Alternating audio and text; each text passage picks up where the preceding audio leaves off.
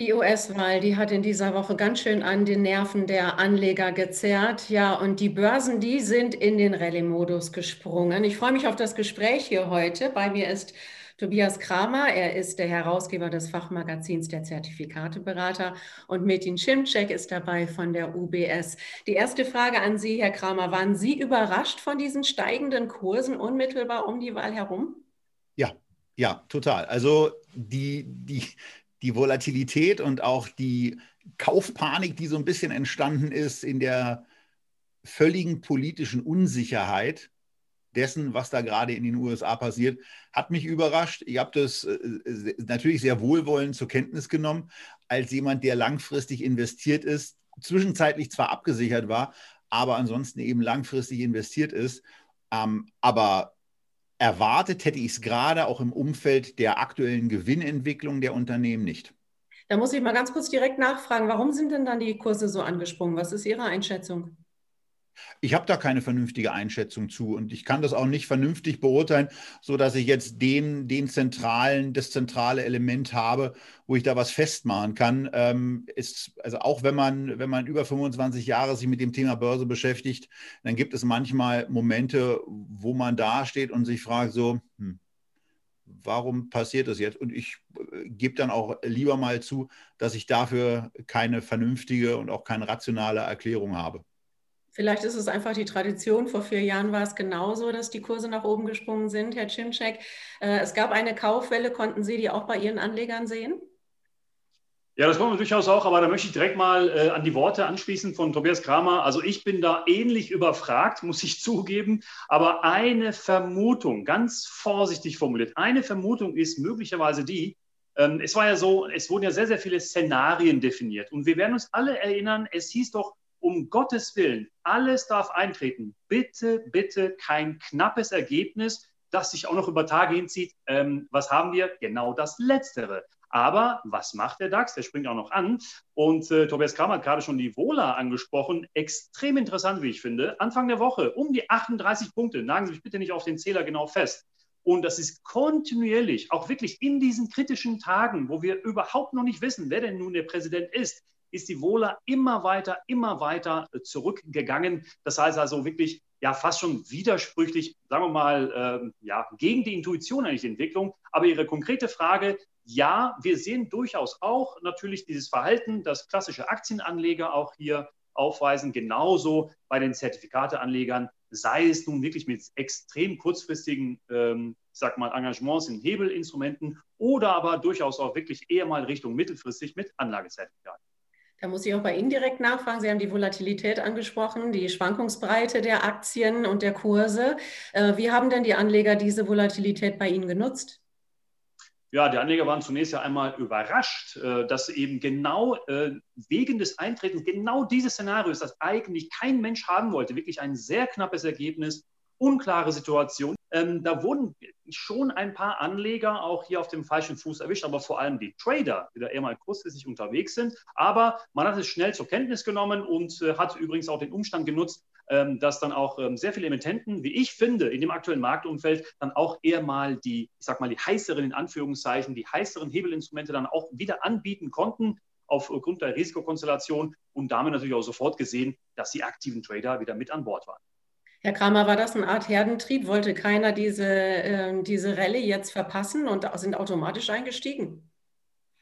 Das, äh, wie gesagt, also ich, ich, ich bleibe ja dabei. Ich bin da, also wenn ich sage, dass ich es nicht einschätzen kann, dann muss ich dabei auch konsequent bleiben und ich, ich kann es nicht vernünftig beantworten. Also von daher, das kann sein, aber ähm, das, ist, das ist für mich persönlich aus meiner Perspektive Stochern im Nebel und äh, von daher äh, nehmen, wir, nehmen, wir das, nehmen wir die Situation doch einfach an, nehmen zur Kenntnis, dass ein deutscher Aktienindex jetzt irgendwo so im Bereich von 12.500, 12.300, geht ja auch relativ schnell, äh, Punkten steht und stellen uns vielleicht mal die Frage, wie sinnvoll ist das eigentlich? Der äh, Euro ist auch angezogen anschließend. Äh, der Dollar wurde schwächer. Äh, Herr Kramer, glauben Sie, dass einfach mehr Geld in den Euroraum fließen wird, dass die Investoren hier die Anlagemöglichkeiten suchen? Ja, sagen wir mal so. Also grundsätzlich ist es, wenn man den, den klassischen Kaufkraftvergleich auf so ein paar Warenkörben macht, so, dass ein Wechselkurs ähm, von, von 1,30 angemessen wäre. Also, dass man, dass man für einen Euro 1,30 Dollar bezahlen muss. So, da steht er ja nun nach meinen Informationen nicht so ganz. Also von daher ist das schon mal eigentlich ein Argument dafür, ähm, dass der Euro in der Tat stärker ist. Der, der zweite Punkt ist, dass diese Zinsdifferenz, die es noch vor ein paar Monaten gab, sich durch die Covid-Epidemie und die Maßnahmen der amerikanischen Notenbank eben auch deutlich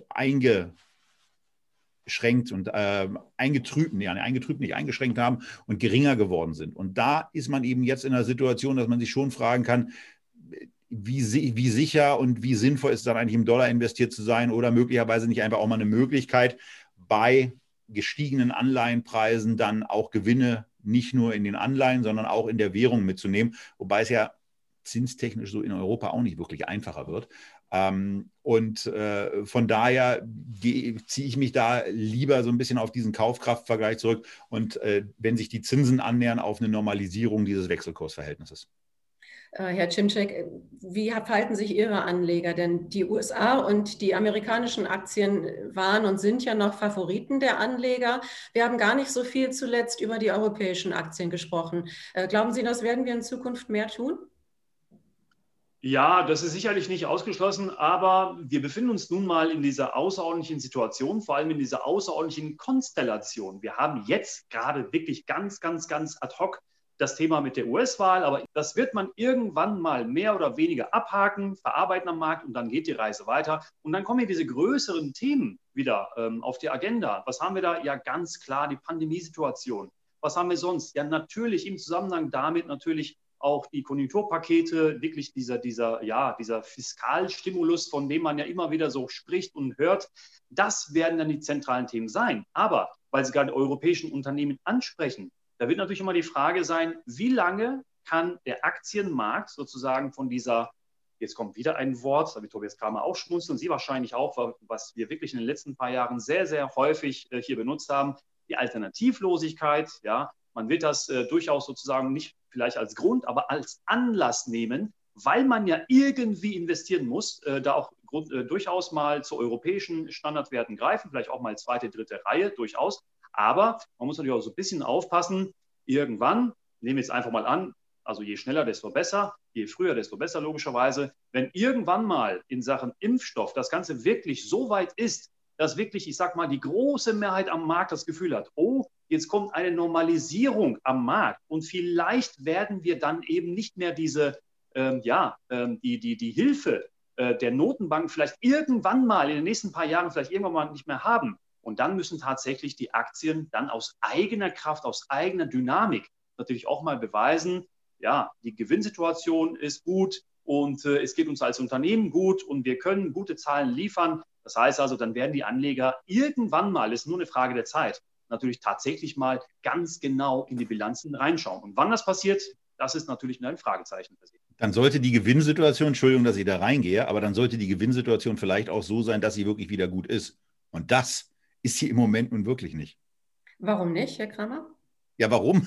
Weil die Gewinne einfach zurückgehen. Und ähm, von daher, natürlich ist man vor der Situation der Alternativlosigkeit. Ich habe vom Gespräch äh, mir, mir gerade noch mal rausgesucht aus der Bloomberg-App, wie der deutsche Aktienindex in dem Moment so steht. Und also für mich war, als ich die Zahl 68,6 beim KGV gesehen habe, das war ein Wert, den ich in meinen Aufzeichnungen in den letzten Jahren einfach noch nie, noch nie gesehen habe. Und äh, daraus lässt sich dann eben ableiten, dass die Gewinne, die Gewinnpunkte der im DAX 30 enthaltenen Unternehmen eben deutlich zurückgegangen sind. Wenn man das sieht, dann ist man eben hier in einer Situation, wo im Jahresvergleich, und diese Zahl hatte ich in den letzten Monaten schon öfter, dass sich die Gewinne gegenüber dem Vorjahr zum gleichen Zeitpunkt also die Gewinne der am DAX 30 enthaltenen Unternehmen, um 68 Prozent ermäßigt haben. Und um mal an so einen Hochpunkt der Gewinne im Februar 2019, da gab es keine Pandemie, da war dieses Thema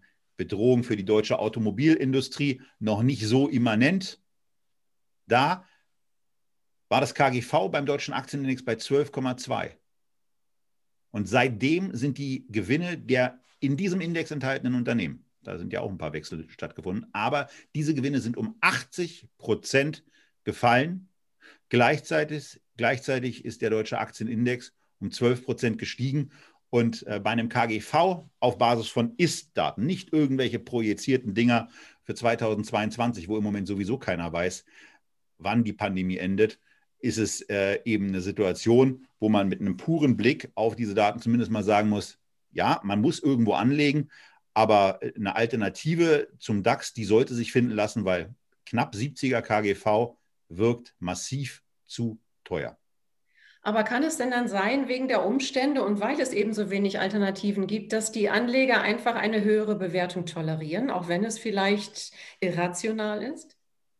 Ja, das kann sein. Es kann sein, nur irgendwann, irgendwann wollen sie ja dafür auch was sehen. Es kann ja sein, dass die Anleger und dann auch die institutionellen Anleger daran glauben, ja, glauben, dass sich die Gewinne nun ratzfatz erholen, dass sich die Gewinne verdoppeln. Na gut, und wenn das passiert, dann ist der DAX immer noch bei einem 34er KGV und dann kriegt man auch im weltweiten Vergleich immer noch deutlich günstigeres.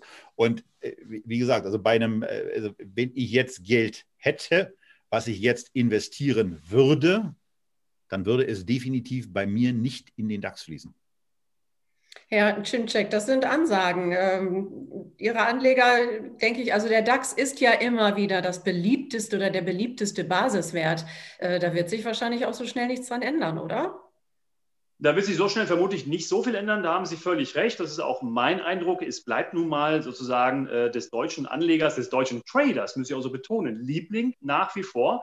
Aber das ist natürlich ein ähm, valider Punkt ähm, von äh, Tobias Kramer, nämlich diese Bewertungsniveaus. Jetzt muss ich mich an der Stelle ganz kurz mal bildlich sozusagen, sagen wir mal, argumentativ von ihm verabschieden und zwar sagen, naja, äh, ich weiß, dass es immer diese Vergleiche gibt nach dem Motto, ja, früher, als wir vergleichbare Bewertungsniveaus hatten, uh, da ist es aber nicht gut gegangen, ja, da gab es immer irgendeinen Crash oder irgendein böses Erwachen. Da muss man natürlich immer so ein bisschen die Frage stellen, das hat er natürlich auch implizit in seiner Erläuterung gemacht, nämlich nach der Risikoprämie. Ja, was bekomme ich dafür als Belohnung, wenn ich das Aktienkursrisiko eingehe? Und wir haben es ja gerade mehr oder weniger gesagt, wir haben nun mal die Situation, dass es da kaum Alternativen gibt. Und wenn es eine Alternative gibt, die einigermaßen sicher ist, müsste man schon unter Mikroskop wirklich nach dem positiven Vorzeichen bei der, bei der Rendite suchen. Aber wo wir dann doch wieder zusammenkommen, ähm, sozusagen äh, argumentativ wieder, ähm, da muss man ganz klar sehen, ich weiß, es gibt ja immer dieses schöne Zitat, Märkte können viel länger irrational sein, als man selber liquide ist. Aber das ist natürlich ganz klar. Die Frage ist, wie lange, wie lange können denn diese Bewertungsniveaus bestehen bleiben? Denn ähm, ja, der DAX und auch äh, global die Aktienmärkte, die haben natürlich in den letzten paar Jahren, klammern wir jetzt mal die Pandemie erstmal aus, die haben natürlich massiv davon profitiert, äh, nämlich von den, äh, von den ja, geldpolitischen ähm, Maßnahmen. Nur muss man immer wieder nach vorne schauen und das ist eben genau die Stelle, wo wir dann tatsächlich wieder zusammenkommen mit Tobias Kramer. Ähm, irgendwann wird vermutlich, und das zeigt die Erfahrung, das zeigt die Erfahrung, irgendwann wird vermutlich wieder der Zeitpunkt kommen, wo man dann ein bisschen kritischer das Ganze sieht. Und wenn sich dann doch plötzlich Alternativen auftun sollten, ja, dann könnte es in der Tat eine Herausforderung geben für die Aktienmärkte. Ich muss an der Stelle nochmal einfach reingehen, weil äh, da geht es da geht's, da geht's sofort weiter. Denn das Thema Risikoprämie ist natürlich ein, ein ziemlich wichtiger Punkt. Aber da muss ich auch mal die Frage stellen, welche Risikoprämie soll es denn dann sein bei den Gewinnen, die im Moment da liegen? In der Historie war es so, das haben wir zumindest mal für eine Veranstaltungsreihe nachgerechnet, dass die Risikoprämie für Aktien bei etwa 4% gegenüber sicheren Anlagen liegt. Und das ist dann im langfristigen Vergleich auch eine ganz nette Sache, wenn man sagt, Älteren erinnern sich, irgendwann gab es mal vier, sechs, manchmal gab es mal neun Prozent Zinsen.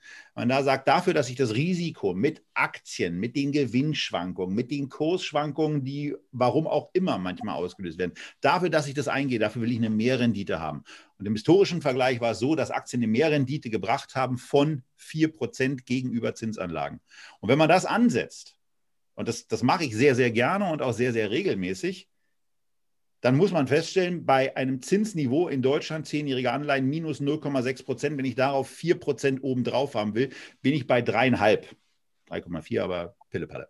So, und wenn ich das wiederum sage, 3,4, bin ich bei einem, bei einem KGV, was ich in irgendeiner Form in Ordnung fände vor diesem Hintergrund, von 29,7. So, und jetzt nochmal. Im Moment KGV 68. Wenn sich die Gewinne verdoppeln, der Index gleich bleibt, ist es 34. Faires KGV 29, knapp 30. Würde bedeuten, selbst wenn sich die Gewinne verdoppeln, der Index gleich bleibt, ist er nach diesem risikoadjustierten Maßstab immer noch zu teuer. Ich glaube, da sind wir uns auch alle äh, einig. Jetzt ist nur die Frage, wie die Anleger eben damit umgehen. Herr Kramer, nichts tun ist ja irgendwie auch keine Alternative, das Geld zu parken und die Liquidität zu behalten. Ähm, ganz kurz nur, oder würden Sie das machen? Äh, Entschuldigung, was? Dass Sie einfach sagen, ich investiere im Moment nicht, ich behalte mein, mein Geld, parke es irgendwo und schaue, bis sich der DAX wieder, wieder lohnt in dem Sinne oder eben sicherer wird. Es kommt darauf an, was für ein Anlegertyp man ist. Also ganz viele, wir, wir beschäftigen uns ja ganz gerne immer mit denen, die, die gar nicht investiert sind, vergessen aber, dass viele, die uns hier zuschauen, äh, sehr wohl investiert sind. Und worum es dann eigentlich geht, ist je nachdem, was für eine Risikobereitschaft man mitbringt, an der ersten Stelle und äh, welchen Zeithorizont man hat. Und da gibt es da gibt's eben Unterschiede. Von daher kann ich die Frage nicht pauschal beantworten. Ich persönlich bin eben investiert und reagiere in bestimmten Situationen mit Absicherungselementen auf möglicherweise anstehende Verwerfung. Machen wir es mal so. Ähm, und äh, was ich als Anleger in jeder Situation tun würde, ist mir die Frage zu stellen, ob ich mit meiner regionalen Allokation noch vernünftig aufgestellt bin und ob ich die Risiken erstmal, die ich sehe und die ich artikuliere, ob ich die als Anleger genauso sehe. Und wenn ich sie genauso sehe, naja, dann, dann muss ich regional was verändern. Und dann da gibt es ja Möglichkeiten. Da gibt es auch in Deutschland andere Indexkonzepte. Da kann man trotzdem in deutschen Aktien investiert bleiben, aber ist eben vielleicht nicht in einem DAX, der ja mit einigen Unternehmen auch massiv problembehaftet ist, was wir hier in vielen Sendungen schon besprochen haben. Ähm, aber da gibt es ja, es gibt ja auch, die Welt ist ja groß. Ja, und es gibt ja noch ganz, ganz viele Länder und Regionen, wo die Aktienmärkte nicht so abstrus hoch, wie der DAX im Moment bewertet zu sein scheint, nicht so hoch bewertet sind. Und dann, naja, wenn man schon nicht reisen kann, dann kann man ja zumindest sein Depot ein bisschen internationalisieren. Das stimmt, absolut. Äh, Herr Cimczek, nochmal eine letzte Frage an Sie. Ähm, wir haben über Absicherungen jetzt schon gesprochen, hat Herr Kramer gerade äh, genannt. Es haben sich auch vor der US-Wahl sehr, sehr viele Anleger abgesichert. Wird das auch weiterhin eine kluge Strategie sein? Und wenn ja, welche Möglichkeiten gibt es denn da? Worauf greifen die, die Anleger zurück? Also ich kann mich jetzt in den paar Semestern, die ich jetzt schon äh, in der Branche verbracht habe, äh, kann ich mich kaum an eine Marktsituation erinnern, in der ich jetzt äh, irgendwie hätte sagen können, oh, das ist jetzt eine ganz tolle Marktsituation. Wissen Sie, liebe Anleger, Sie, also an Ihrer Stelle würde ich mich überhaupt nicht absichern. Sie merken also leicht überspitzt, diese Situation, dass man eigentlich keinen Absicherungsbedarf hat, ich würde mal sagen, das wird sich wirklich in Extremfällen ergeben. Stellen Sie sich vor, wir gehen mit dem DAX runter auf 3000 Punkte, warum auch immer, also wollen wir nicht hoffen, ja. Aber es passiert und Sie haben immer noch nicht abgesichert. Naja, ob Sie das dann immer noch tun sollten, wäre natürlich die nächste Frage, aber da sind wir schon in den extremen Szenarien drin. Aber wir sehen durchaus, wie Sie gesagt haben, ja, die Absicherung ist nach wie vor ein Thema. Aber da sehen wir eher mal, dass es nicht so auf einzelne Events sozusagen, ähm, wie soll ich sagen, ähm, hingebastelt wird, sondern das passiert dann eher mal im Zeitraum von, ich würde mal ganz grob sagen, mindestens einem halben Jahr, eher mal ein Jahr oder sogar länger. Das sehen wir im klassischen Fall mit Standardputz. Nur mal vielleicht mal fürs, fürs Bauchgefühl. Ich habe mir vorhin mal angeschaut, ähm, also zum Beispiel Ende dieser Woche, relativ frisch aus dem Ofen die Daten ähm, wie viel würde mich das eigentlich kosten, wenn ich exakt einmal den DAX als Portfolio halte? Sonst habe ich nichts. Exakt einmal den DAX und ich möchte genau den aktuellen Stand, in dem Fall waren es Pi mal Daumen 12.500 Punkte, für ein halbes Jahr absichern. Ja, einfach als Beispiel. Und das wären dann ungefähr 6,3, 6,4 Prozent des Portfolios gewesen. Jetzt ist natürlich wiederum die nächste Frage. Der eine wird sagen, uh, ganz schön viel, 6,4 Prozent, nochmal obendrauf als Zusatzkosten aber der andere wird sagen, ja, aber Moment mal, ja, da war doch was mit der Vola. Und wir haben noch gerade gehört, die ist in dieser Woche sogar wirklich 10 Prozentpunkte zurückgekommen, der VDAX New, nur als äh, repräsentatives Beispiel. Und äh, das heißt dann natürlich auch, dass die Absicherung verhältnismäßig günstiger geworden ist. Und das heißt, ähm, je, je weiter die äh, implizite Vola, also der VDAX New zum Beispiel, ähm, hier weiter runtergeht, desto attraktiver werden dann diese Absicherungsinstrumente. Und wir sehen da auch durchaus mehr Aktivität genau in die Richtung. Ganz kurz noch zum Schluss mit einem Wort die äh, Antwort, wenn es geht. Was glauben Sie, Herr Cimcek? Wie lange werden wir uns noch an diese Woche der US-Wahl äh, an den Aktienmärkten erinnern? Lang. Was sagen Sie, Herr Kramer? Gar nicht. An die Aktienmärkte, Entschuldigung, ich kann es nicht mit einem Wort machen. Äh, äh, an die Aktienmärkte werden wir uns überhaupt nicht erinnern. Wir werden uns an diese Woche erinnern, was da alles passiert ist und in welcher Situation ein amtierender amerikanischer Präsident nicht in der Lage ist, einen demokratischen Prozess zu akzeptieren. Daran werden wir uns, äh, daran werden wir uns erinnern, äh, ganz sicher. Was der DAX da gemacht hat, habe ich nächste Woche schon wieder vergessen. Alles klar, das waren gute Abschlussworte zum Schluss. Ganz herzlichen Dank, Metin Schimczek von der UBS, Tobias Kramer, Herausgeber vom Zertifikateberater. Und äh, wir werden sehen, wie sich die Märkte jetzt dann nächste Woche entwickeln und die Wahl verdauen. Irgendwann ist es soweit und wer weiß, an was wir uns dann erinnern werden. Ein schönes Wochenende noch und ganz herzlichen Dank.